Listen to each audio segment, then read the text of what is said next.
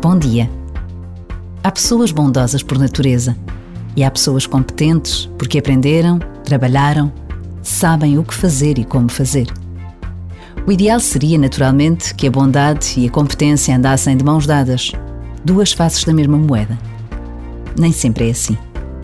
Mas no caso de ser necessário escolher, que a bondade ganhe definitivamente. Um minuto é quanto basta para agradecer tantas pessoas boas que cruzam a nossa vida. E a gratidão já é oração.